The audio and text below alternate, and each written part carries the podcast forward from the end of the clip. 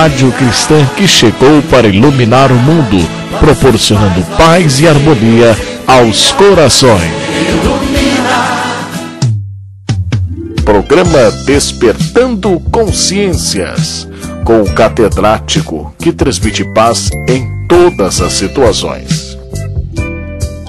Proteção de Deus, estamos iniciando pela Rádio Lumina via podcast o programa Despertando Consciência em sua trigésima edição, diretamente de seus estudos em Aracaju, Sergipe, levando paz e harmonia aos corações. Será a primeira edição do ano. Hoje teremos a nossa distinta amiga Renilde Santos Maciel, possuidora da palavra fácil e embasada no Evangelho, por isso é muito requisitada para palestras em diversas instituições na capital associada e diretora do Grupo de Trabalho Caminho da Redenção, onde desenvolve diversas atividades. Diretora do Departamento de Assistência Espiritual e do Departamento Patrimonial, além de palestras e seminários. Realiza palestras desde 1994. Agora, em 2021, está completando exatamente 27 anos divulgando a mensagem do Espiritismo na Tribuna Espírita. Teve seu primeiro contato com a Casa Espírita em. Vamos completar mais adiante essa informação. Ela trouxe para a reflexão de hoje um tema super interessante sobre as bem-aventuranças. Vale muito escutar o que tem para nos revelar essa querida irmã. Estará no ar dentro de poucos minutos. Aguarde. Dentro da programação desta edição, teremos a continuidade da pesquisa sobre Amélie Boudet, esposa e notável colaboradora do professor Rivaio, pseudônimo de Allan Kardec, na codificação da doutrina espírita.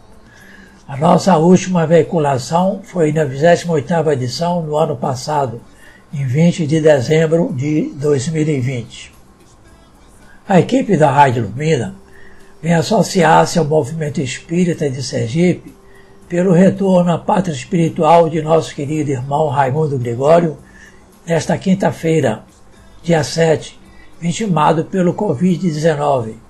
Internado há uns 20 dias na UTI Covid São Lucas, Debalde foi em empenho dos médicos e o mesmo veio a óbito nesta quinta-feira, dia 8, à noite, e o sepultamento no seu corpo aconteceu no dia seguinte, na Colina da Saudade, aqui em Aracaju. Ex-presidente da Federação Espírita do Estado, com relevante gestão nessa Casa Mata e atuação dinâmica no movimento espírita estadual. Queremos externar aos familiares do nosso irmão Raimundo os nossos sinceros sentimentos, rogando a Deus que o acolha esse abnegado esse irmão em sua paz e dê conforto espiritual a todos os familiares da família. A Rádio Lumina presta uma singela homenagem ao nosso irmão Raimundo com mensagens musicais no programa de hoje. Ouviremos então a canção Paz, Simplesmente Paz, com a cantora Paula Zampi.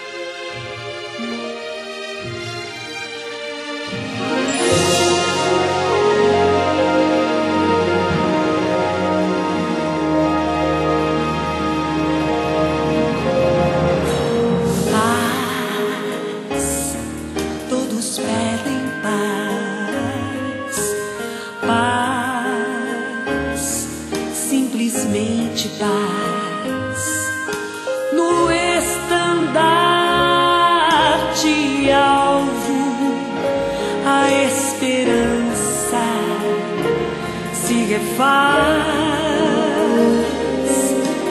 que tuas mãos semeiem paz e teus pés caminhem em paz que a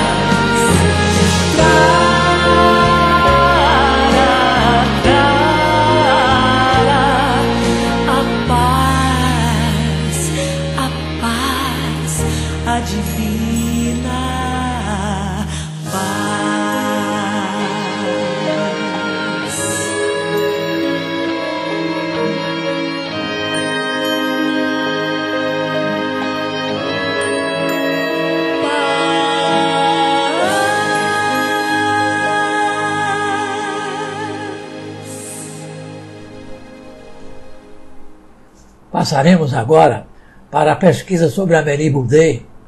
Vamos então recordar alguns trechos daquelas abordagens, a fim de que os ouvintes possam se inteirar mais um pouco do assunto ventilado e o que será apresentado neste programa. Ambos, Kardec e Amélie, porém, estava reservado uma missão grandiosa pela sua importância universal, mas plena de exaustivos trabalhos e dolorosos espinhos o primeiro toque da chamada verificou-se em 1854.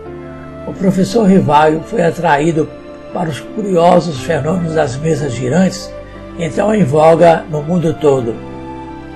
Vemos em meados de 1855, na casa da família Boudin, o professor Rivaio iniciar os seus primeiros estudos sérios sobre os citados fenômenos da obscuridade os citados fenômenos, entrevendo ali a chave do problema que durante milênios viveu na obscuridade.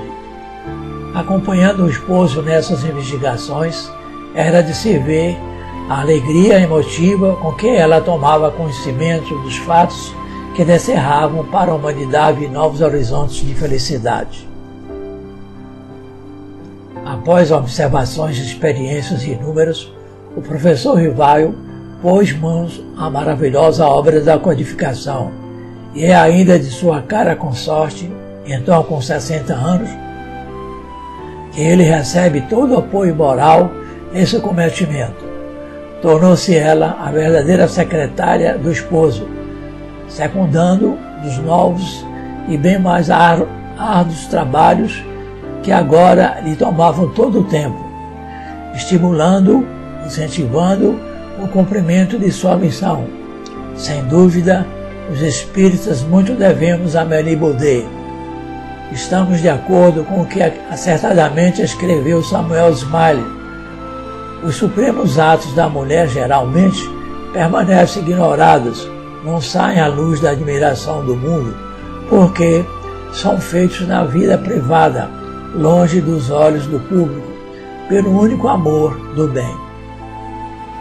O nome de Madame Rivaio, que enfileira-se assim com muita justiça entre as inúmeras mulheres, a história registrou com dedicadas e fiéis colaboradores de seus esposos, sem as quais talvez eles não levassem a termo as suas missões. Lançado o livro dos Espíritos da Lavra de Allan Kardec, pseudônimo de que tomou o professor Rivaio, este, meses depois, a 1 de janeiro de 1858, com apoio tão somente de sua esposa, deu a lume o primeiro número da revista Espírita, periódico que alcançou mais de um século de existência.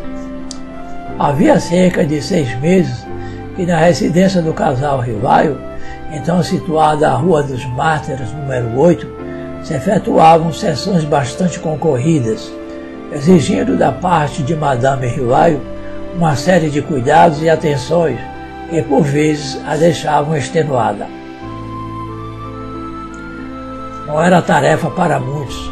Havia necessidade de larga dose de devotamento, firmeza de vistas e verdadeiro espírito de sacrifício ao casal Rivaio é que coube, apesar de todos os escolhos e perigos que se lhe deparariam em a nova estrada, empreender com a assistência e proteção do alto a maior revolução de ideias de que se teve notícia nos meados do século XIX.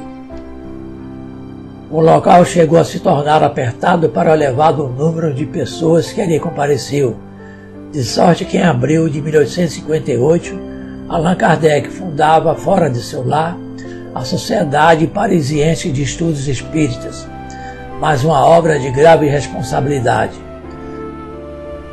Allan Kardec foi alvo do ódio, da injúria, da calúnia, da inveja, do ciúme, do despeito de inimigos gratuitos que a todo custo queriam conservar a luz sob o alqueire. Intrigas, traições, insultos gratidões.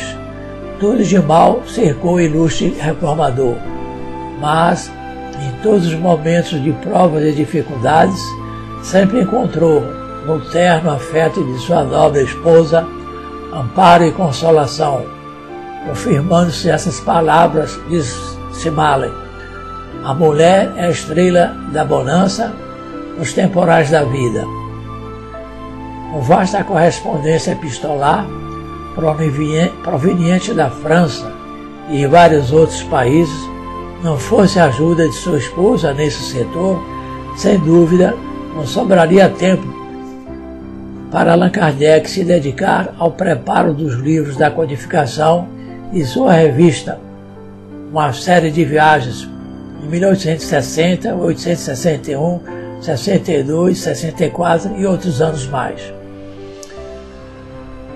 Parafraseando o escritor Carlyle, poderia dizer que a Madame Allan Kardec, pelo espaço de quase 40 anos, foi a companheira amante e fiel do seu marido, e com seus atos e suas palavras sempre o ajudou em tudo quanto ele prendeu de digno e de bom. Vamos agora para novos fatos, novas ocorrências. Aos 31 de março de 1869, com 65 anos de idade, desencarnava subitamente Allan Kardec, quando ultimava os preparativos para a mudança de residência. Foi uma perda irreparável para o mundo espiritista, lançando em consternação a todos quantos o amaram. Madame Allan Kardec, que partilhara com admirável resignação as desilusões e os infortúnios do esposo, agora com os cabelos nevados pelos seus 74 anos de existência e a alma sublimada pelos ensinos dos Espíritos do Senhor, suportaria qualquer realidade mais dura. Ante a partida do querido companheiro para a espiritualidade, portou-se como verdadeira espírita, cheia de fé e estoicismo, conquanto, como é natural, abalada no profundo do ser. No cemitério de Montmartre, em Paris, onde, com simplicidade, aos 2 de abril se realizou o sepultamento dos despojos do Mestre. Compareceu a multidão de mais de mil pessoas. Discursaram diversos oradores, discípulos dedicados de Kardec e, por último, o Sr. Miller, que logo, no princípio do seu elogio fúnebre, ao querido extinto assim se expressou: Falo em nome de sua viúva, da qual lhe foi companheira fiel e ditosa durante 37 anos de felicidade, sem nuvens nem desgostos, daquela que lhe compartiu as crenças e os trabalhos, as vicissitudes e as alegrias, e que se orgulhava da pureza dos costumes, da honestidade absoluta e do desinteresse sublime do esposo. Hoje, sozinha, é ela que nos dá a todos o exemplo de coragem, de tolerância, do perdão das injúrias, do dever escrupulosamente cumprido. Madame Allan Kardec recebeu da França e do estrangeiro numerosas e efusivas manifestações de simpatia e encorajamento, o que lhe trouxe novas forças para o prosseguimento da obra do seu amado esposo. Desejando os espiritistas franceses perpetuar no monumento o seu testemunho de profundo reconhecimento à memória do inesquecível mestre, consultaram nesse sentido a viúva, que, sensibilizada com aqueles desejos humanos mais sinceros, anuiu, encarregando dele logo uma comissão para tomar as necessárias providências. Obedecendo a um desenho do senhor Sebilo, foi então levantado no cemitério do Père Lachaise um dome constituído de três pedras de granito puro em posição vertical, sobre as quais se colocou uma quarta pedra tabular e ligeiramente inclinada, e também de pedra fixou-se um busto ligeiramente inclinada e pesando seis toneladas. No interior deste dome, sobre uma coluna também de pedra, fixou-se um busto em bronze de Kardec. Na próxima edição, daremos continuidade a essa bela e fascinante história de reconhecimento a Amélie Boudet. A colega Viviane já subiu a bancada da emissora para trazer mais uma mensagem de fé e esperança. Todavia, vamos ouvir uma mensagem musical, hoje homenageando o companheiro Raimundo Gregório, que partiu rumo à pátria espiritual, e na voz de Paula Zamp ouviremos Olhos de Oceano.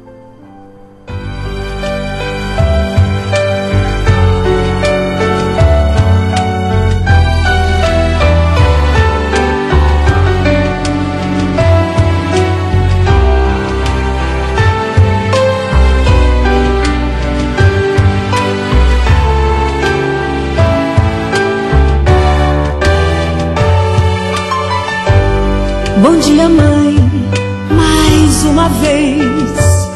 Estou aqui para agradecer. Senhora Divina, que nos guia por amor. Olhos de oceano cristalino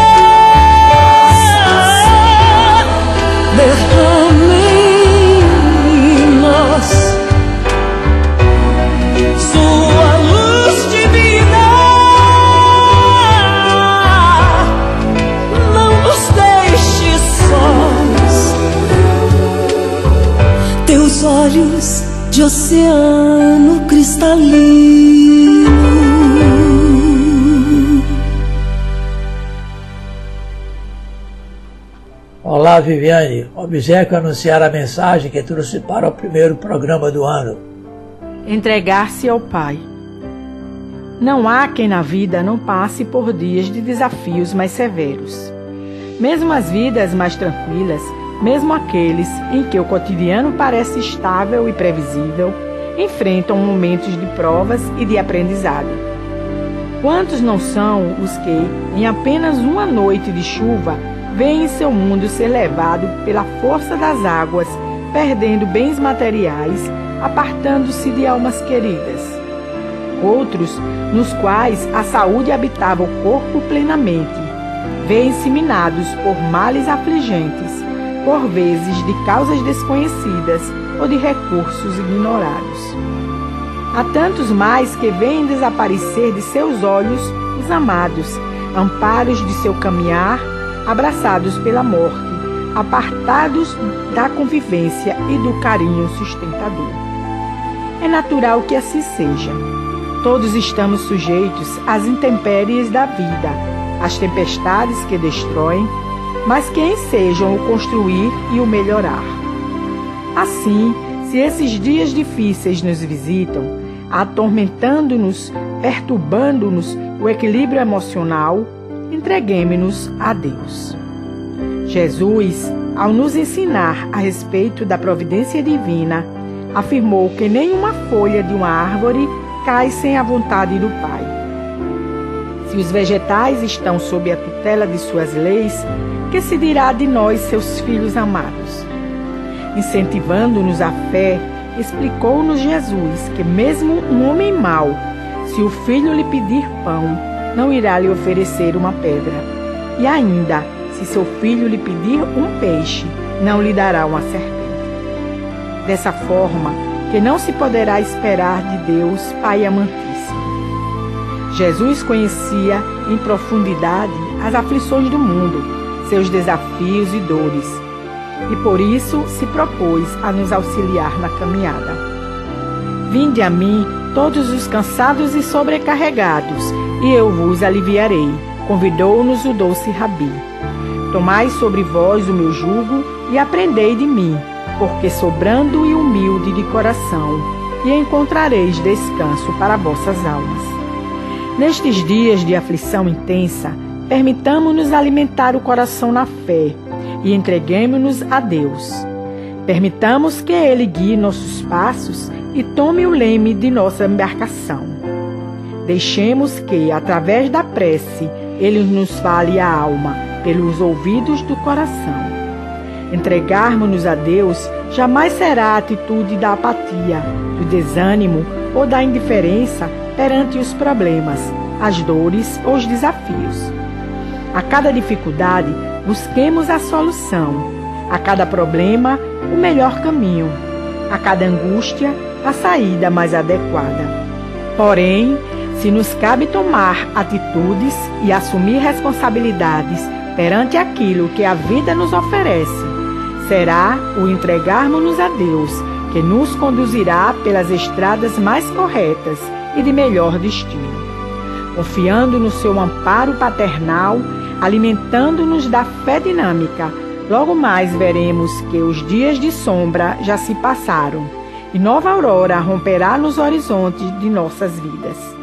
Assim, perante os dias de noite escura, alimentemos a candeia da fé, entregando-nos ao Pai, e Ele velará pelos nossos passos. Redação do Momento Espírita. Chegamos na culminância do programa, quando viremos a nossa estimada amiga e irmã Zenilson Maciel, complementando as suas atividades. O primeiro contato com a Casa Espírita foi o Grupo Espírita Irmão Fego. Posteriormente chegou ao Grupo Trabalho Caminho da Redenção. Outras atividades, graduada pela posse da Universidade Federal de Sergipe, mestre em Serviço Social e assistente social da creche Dom Luiz Mozinho, da Fundação São Lucas, voluntária do IBEM, dos trabalhos assistenciais aos sábados e da Associação dos Amigos da Oncologia. Teremos agora a tradicional harmonização, ouvindo mais outra canção com Paula Zampi, Ave Maria Catini.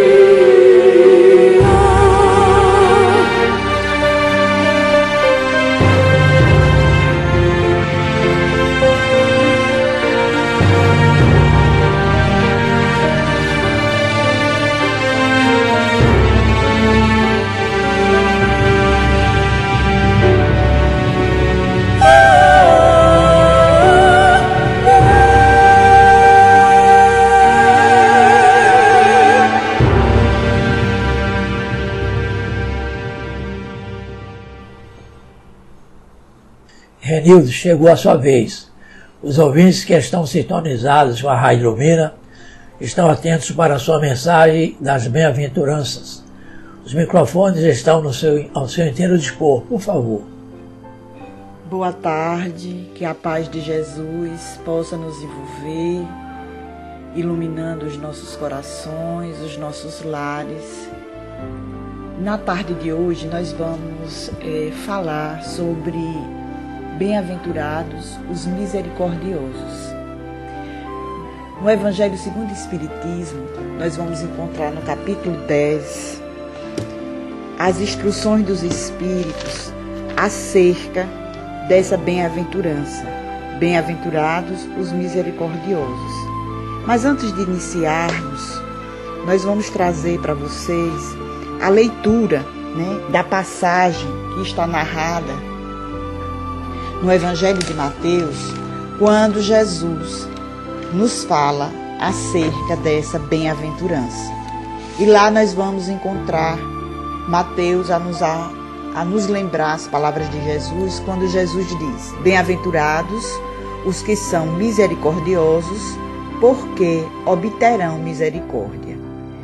E continua Mateus, já agora no capítulo 6, dizendo: Se perdoardes aos homens as faltas que cometeram contra vós, também vosso Pai celestial vos perdoará os pecados. Mas, se não perdoardes aos homens quando vos têm ofendido, vosso Pai celestial também não vos perdoará os pecados. Está lá no capítulo 6 do Evangelho de Mateus, dos versículos 14 a 15. Nós estamos vivendo né, um momento em que a terra pede de cada um de nós a vivência do Evangelho de Jesus. E é um momento muito apropriado para que a gente exerça, no nosso dia a dia a lição dessa bem-aventurança, a misericórdia em nossas vidas. De que maneira podemos trazer essas virtudes para o nosso coração? Gesiel Andrade, no livro O Homem que Mudou a História, afirma que os fundamentos da maravilhosa doutrina moral e espiritual de Jesus estão expressos no Sermão da Montanha. Segundo Gesiel, todos esses fundamentos estão assentados na continuidade da vida da alma no reino dos céus após a morte do corpo material. E ele nos lembra, Gesiel, que Jesus, reafirmando a existência de Deus e do reino dos céus, onde as almas continuam a existir, ele vem fortalecer a esperança nas almas simples, sofredoras e aflitas que vivem nesse planeta de provas e expiações. Gesiel também nos lembra que Jesus nos ensinou que as pessoas que enfrentam as atribulações da vida material, praticando as virtudes, desfrutam das bem-aventuranças no reino dos céus desde a nossa vida presente.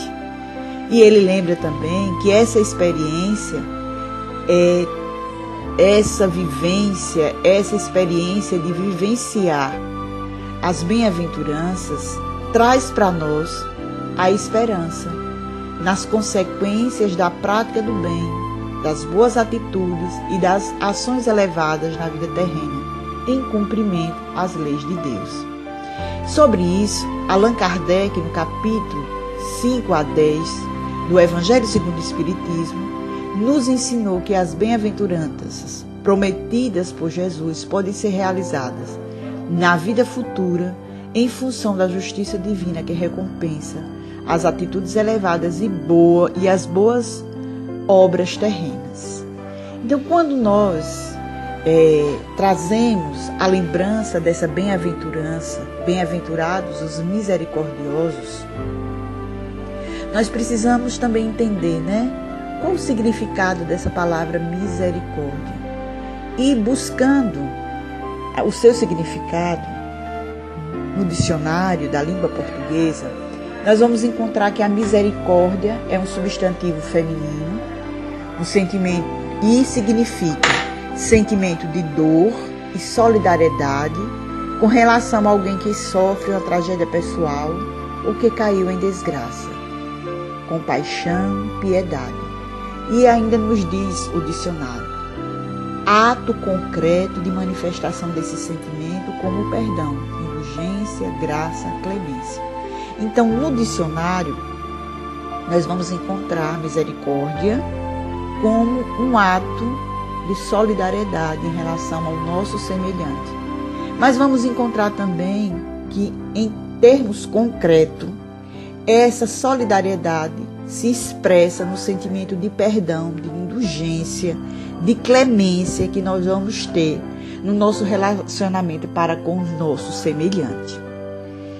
Em um Evangelho segundo o Espiritismo, nas instruções dos Espíritos, no capítulo que trata sobre bem-aventurados os misericordiosos, os Espíritos afirmam que a misericórdia é o complemento da doçura, porque aquele que não é misericordioso não será também dócil nem pacífico. E afirma que ela, que ela consiste, a misericórdia, no esquecimento e no perdão das ofensas. O ódio e o rancor, segundo os espíritos, revelam uma alma sem elevação e sem grandeza. O esquecimento das ofensas é próprio da alma elevada que está acima do mal que lhe quiseram fazer. Uma é sempre ansiosa, de uma irritabilidade desconfiada e cheia de amargura, que é o ódio e o rancor. A outra é calma, cheia de mansidão e de caridade, que é a misericórdia, que é esse sentimento, conforme os espíritos asseveram, revelam a elevação da nossa alma. Esse é o grande desafio. Viver com o nosso semelhante e aprendermos no dia a dia as lições da misericórdia, do perdão, do entendimento ante as fragilidades do nosso semelhante. Mas os Espíritos dizem para nós, no Evangelho segundo o Espiritismo, que há duas maneiras bem diferentes de perdoar. Há uma que é grande e nobre, verdadeiramente generosa, sem pensar no que passou, que evita com delicadeza ferir o amor próprio e os sentimentos do agressor, ainda que este último tenha toda a culpa. Essa é a nobre. Esse, esse é o perdão ensinado pelo Evangelho de Jesus né? que não fere o outro, mesmo que ele tenha culpa do mal que chegou até nós. Mas ele diz que há outra maneira. É quando o ofendido, aquele que assim se julga, impõe ao ofensor condições humilhantes e o faz sentir todo o peso de um perdão que irrita, em vez de acalmar. Então, essa é aquela maneira que você estende a mão, mas não é com benevolência, é com ostentação, a fim de poder dizer a todos: vejo quando sou generoso. Aí nos dizem os espíritos que em tais condições é impossível que a reconciliação seja sincera de ambas as partes. Isto não é generosidade, é antes uma maneira de satisfação do orgulho. E aí os espíritos encerram a lição dizendo assim: em todas as contendas, aquele que se mostra mais pacificador, que demonstra mais tolerância, caridade verdadeira, grandeza da alma, conquistará sempre a simpatia das pessoas imparciais. Então, a prática do perdão em nossas vidas, eis o desafio. Então, estamos no mês que se celebra o nascimento de Jesus na terra, né? É um mês de grandes reflexões para nós que vivemos neste plano de provas e expiações. Porque precisamos reavivar nos nossos corações, no nosso, na nossa inteligência, que Jesus veio nos trazer uma lição de vida eterna. E as bem-aventuranças, esse cântico de vida eterna que Jesus veio legar à humanidade, nos ensinando o roteiro de como viver conforme a lei de Deus. Então, as bem-aventuranças, ele fala dos aflitos, dos que têm sede de justiça.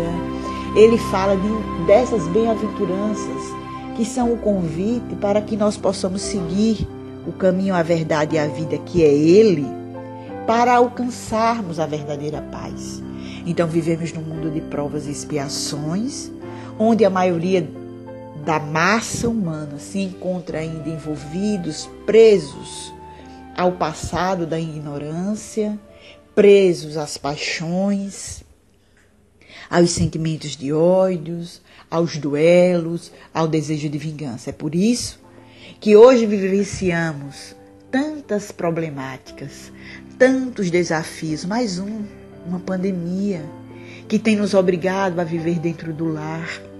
Lar que muitas vezes fugimos, porque é nesse laboratório é, sublime, como nos diz a benfeitora Joana de Ângeles, que o lar é o, é o laboratório sublime de experiências para as almas. Fugimos deles e agora não temos como fugir. Né? Temos que conviver mais tempo com filhos, com esposo, com esposa, com pais. E o grande desafio, o desafio de exercer neste núcleo familiar as lições da generosidade, da misericórdia e do perdão. E aí nos diz os Espíritos que há na prática do perdão, assim como na, na do bem, geralmente, além do efeito moral, também o efeito material. Por quê, meus irmãos? Porque não é fácil conviver alimentando diariamente mágoa, ressentimento. O nosso corpo adoece, o nosso corpo somatiza quando passamos uma existência acalentando esse sentimento que vai adoecendo-nos e é necessário que a gente se liberte. Então Jesus, ele recomenda que a gente precisa se reconciliar o mais cedo possível com o adversário. Então, nos diz os Espíritos, não é apenas com o objetivo de eliminar as discórdias durante a atual existência, mas para evitar que elas continuem nas existências futuras.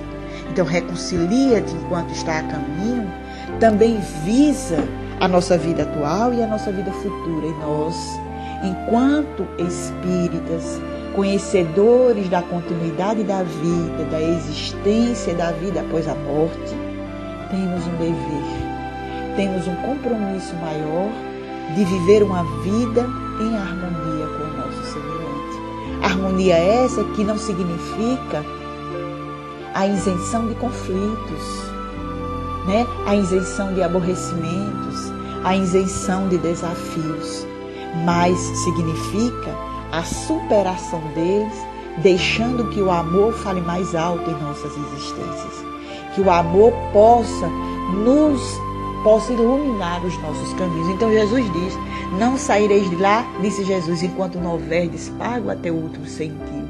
Isto quer dizer que enquanto não nos perdoarmos uns aos outros, estaremos presos em cadeias de ódio e rancor, dos quais só nos libertaremos quando eu estiver satisfeita completamente a justiça de Deus. Porque é da lei que aquilo que nós damos ao outro, recebemos de volta. Então, se eu dou gestos de ódio, de violência, recebo de volta. Mas no momento em que começo a plantar as sementes do amor, da solidariedade, da simplicidade, estamos caminhando ao encontro e à vivência da lei de Deus. A benfeitora Joana de Ângeles, no livro Jesus e o Evangelho à luz da psicologia profunda, ela nos diz que o perdão, à luz da psicologia profunda, é a superação do sentimento perturbador do desforço, das figuras da vingança e do ódio, através da perfeita integração do ser em si mesmo sem deixar-se ferir pelas ocorrências afligentes dos relacionamentos interpessoais. Veja que conceito profundo ela nos traz. É a superação do sentimento perturbador do desforço, do desejo de vingança, do desejo de resposta, do desejo de revidar o mal com o mal. É a integração de si mesmo com o bem. Então, quando nos direciona o mal, praticamos o bem para aplacar essa onda que nos tirará do campo da harmonia e do equilíbrio. Nós vamos trazer aqui para nossa reflexão uma história vivenciada pelo nosso querido irmão Chico Xavier. Chico, quando ele convivia no lar com seus irmãos, além do amor que ele tinha pela família, pelo ser humano, ele amava os animais. E Chico tinha um cachorro, que era um cachorro que ele amava muito, mas na visão da mãe, da irmã, era um cachorro que lhe dava trabalho. E Chico sai um dia para trabalhar e a irmã resolve dar fim a esse cachorro. Porque quando Chico chegava das atividades do trabalho material e as atividades dos, da religião, do centro espírita, as suas atividades inúmeras de assistência, ele ainda tinha que cuidar deste cão. E ela achando que estava fazendo um benefício enorme, o desejo era de ajudar, mas a ação foi incorreta, deu fim a esse cão. Quando Chico sabe, é tomado de uma tristeza muito grande e de um sentimento de mágoa. E Emmanuel, vendo que ele tinha agasalhado esse perigo né, dentro de si, que é carregar a mágoa no coração, o aconselha a se libertar. Mas aí Chico diz: Mas meu irmão era meu cachorro, que eu tanto amava. Chico, você precisa desfazer isso. E oriente e aconselha Chico a saber de algo que a irmã estava querendo para presenteá-la. E Chico até indaga, mas meu irmão, ela me magoa e eu é que dou o presente a ela. E irmão diz, Chico, é preciso que esse sentimento que está envolvendo ela o de culpa, você o de mágoa, precisa ser desfeito.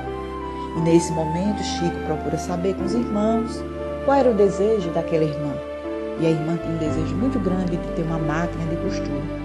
Embora com as condições precárias para comprar, Chico fez o esforço, comprou e deu. Na hora que deu, esta irmã ficou no sentimento de alegria e Chico começou também a movimentar em direção a ela um sentimento diferente e aquela mágoa foi se desfazendo. Então, meus irmãos, não é fácil, é um desafio né, desfazer o sentimento de mágoa que a gente está nutrindo em relação ao nosso semelhante. Mas nós encontramos alguns passos para a prática do perdão na literatura espírita e queremos trazer, compartilhar com vocês, no desejo que um desses passos nos sirva de luz, de orientação, principalmente para aquele que nesse momento possa estar com o coração envolvido nesse sentimento. E o primeiro passo nos diz os Espíritos. É compreender que somos espíritos imperfeitos. Se erramos, automaticamente damos o direito de errar outras pessoas. É disso que a gente precisa lembrar. O outro erra, mas nós também erramos. O outro é imperfeito, mas nós também somos imperfeitos. O outro passo é colocar-se no lugar do outro. Qual seria a sua atitude na inversão de é praticar a empatia, é se colocar no lugar do outro. E eu, se estivesse no lugar dele, como agiria? O outro passo é buscar ser compreensivo. Né? Quais foram as causas que levaram o meu algoz a ter esse tipo de conduta? Aquele que me feriu, que me magoou. É preciso que a gente né, vá nas causas. E a doutrina, vamos lembrar que a doutrina espírita é a, a doutrina do bom senso e dentro desse bom senso, ela nos é, incentiva a busca da verdade, sem medo, né? nos sustentando no amparo dos bons espíritos. É preciso também, nos diz, que entender que perdoar também é caridade. Praticando o perdão, você é capaz de se tornar uma pessoa melhor e proporcionar o mesmo ao seu ofensor. O outro ponto importante que nos dizem os Espíritos que é preciso que a gente leve em consideração que o maior perdão, esse é concedido por Deus. Né? Se Deus nos perdoa as faltas em existências passadas, se nos dá uma oportunidade de uma nova encarnação, quem somos nós para não perdoar o nosso semelhante? Né? É preciso também que a gente não queira fazer justiça com as próprias mãos, pois não, pois não temos o direito de julgar né? A lei de Deus tem recursos para que todos nós, aqueles que ferimos a lei, no tempo e no momento certo, iremos reajustar. É preciso perdoar com o coração e não apenas com palavras, né? Porque Deus conhece as nossas intenções. E Ele nos diz que é preciso que a gente procure compreender que a ofensa não é maldade, sim ignorância. Aquele que ofende ainda não desenvolveu o amor e o respeito, porque na hora que a nossa consciência desperta, nós não vamos fazer isso com o nosso semelhante. Não discute, não discuta, valorizar o diálogo. Quantas, quanto mal é desfeito através de uma boa conversa, de uma conversa aberta, de uma conversa corajosa, sincera, né? Então, muitas vezes as ofensas não passam de palavras mal colocadas. Às vezes o outro disse de um jeito, a gente entendeu de outro. Então, vamos dar a chance para que o outro também possa se explicar. E banindo no nosso mundo íntimo esse sentimento de orgulho, de vaidade que faz com que a gente se feche. E por último, nos diz os Espíritos, perdoemos-nos a nós mesmos. Pode ser que a origem da sua mágoa esteja dentro de você. Então, às vezes, está dentro de nós. Né? Às vezes, é um problema nosso, íntimo. No livro dos Espíritos, na terceira parte, das leis morais, um capítulo intitulado Perfeição. Allan Kardec, na questão 919, pergunta aos espíritos: qual o meio mais prático e eficaz de se melhorar nesta vida? E os espíritos respondem: um sábio da antiguidade já vos disse, já vos disse: conhece-te a ti mesmo. O conhecimento é Santo Agostinho que faz, que responde a essa pergunta feita por Allan Kardec. E ele diz que o conhecimento é a chave do nosso melhoramento, do nosso progresso espiritual, da nossa conduta em acordo com a lei de Deus. Ele dizia, Santo Agostinho, que ele fazia o seguinte: ele, quando terminava o dia, ele fazia uma análise das suas ações, dos seus gestos, das suas palavras. E aquilo que ele não tinha sido feliz, que ele tenha tido atos que magoou o semelhante e no outro deles a corrigia. E ele disse: Eu fiz isso e no final da existência eu conquistei muitas coisas interiormente. Então, convite é importantíssimo.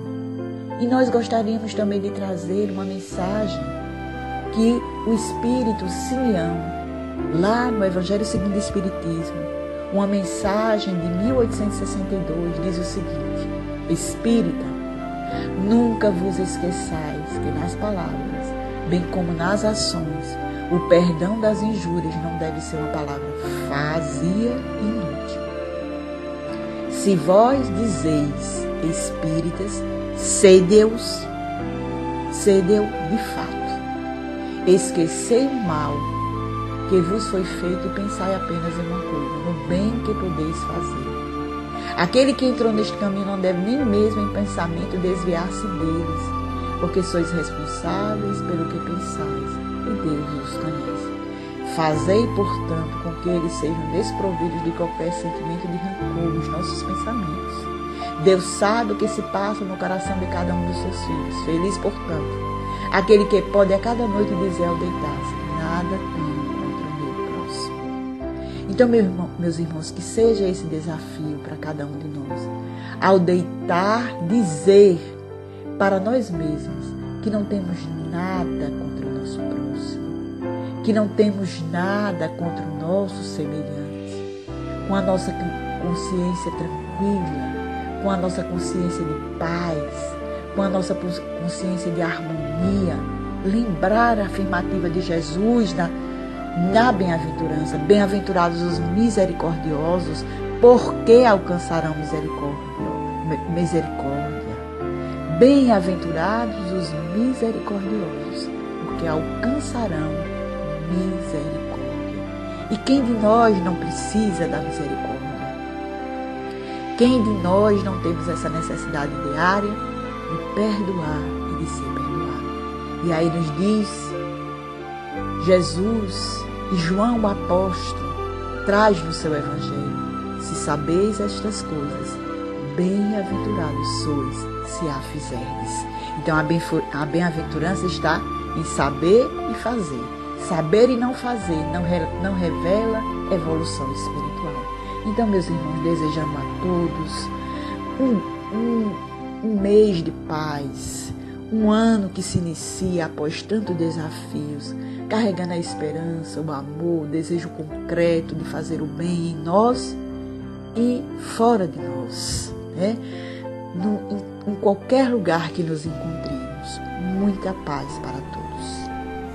Estamos concluindo mais um programa Despertando Consciências pela Rádio Lumina via podcast, em sua trigésima edição. Agradecemos a nossa amiga e irmã Reliso Maciel por ter aceito o nosso convite e parabenizá-la pela escolha do tema Bem-aventurados misericordiosos. Que Jesus, o excelso pastor de nossas almas, a recompense muitas bênçãos. Esperamos tê-la em outras oportunidades. Aos distintos ouvintes que nos deram o prazer da audiência, nosso reconhecimento e gratidão. Que tenhamos uma semana e também um ano novo com novas energias na estrada do bem. Os convidamos para na próxima semana estarmos mais uma vez sintonizados no programa Despertando Consciências, pela Rádio Lumina. Estaremos de volta na próxima semana, se Deus assim nos permitir. Até lá!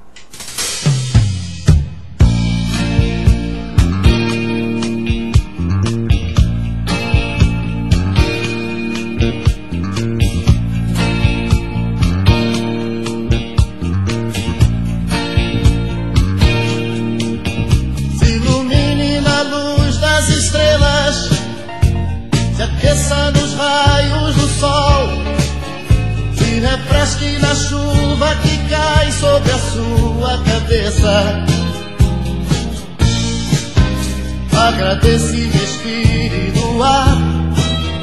Se concentre diante do mar. Se procure, se encontre depressa, ele está para chegar.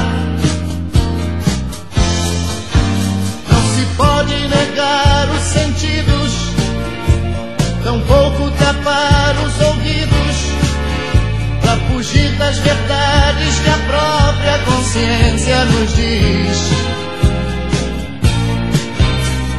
Adianta tentar se esconder, nem tampouco querer se enganar.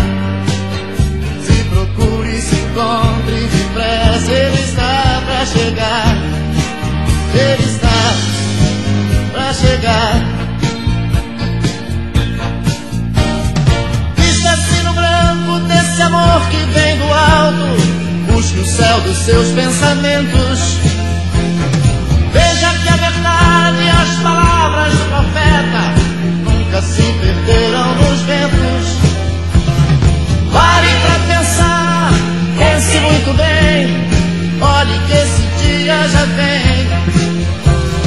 Pare pra pensar, pense muito bem, olhe que esse dia já vem. Pare, pense, olhe que esse dia já vem.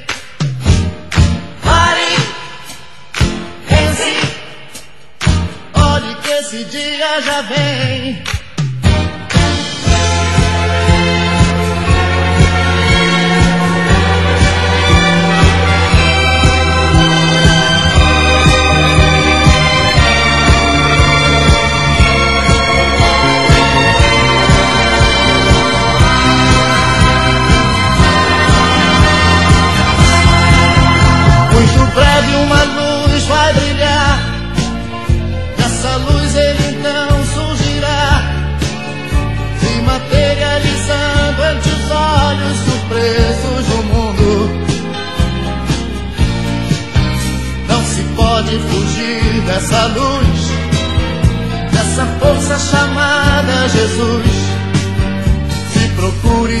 Encontre depressa, ele está para chegar. Ele está para chegar.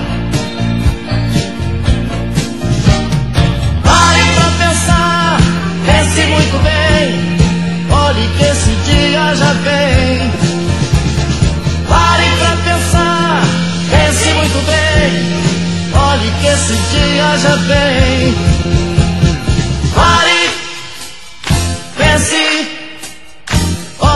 esse dia já vem. Pare, pense, olhe que esse dia já vem. Pare, pense, olhe que esse dia já vem.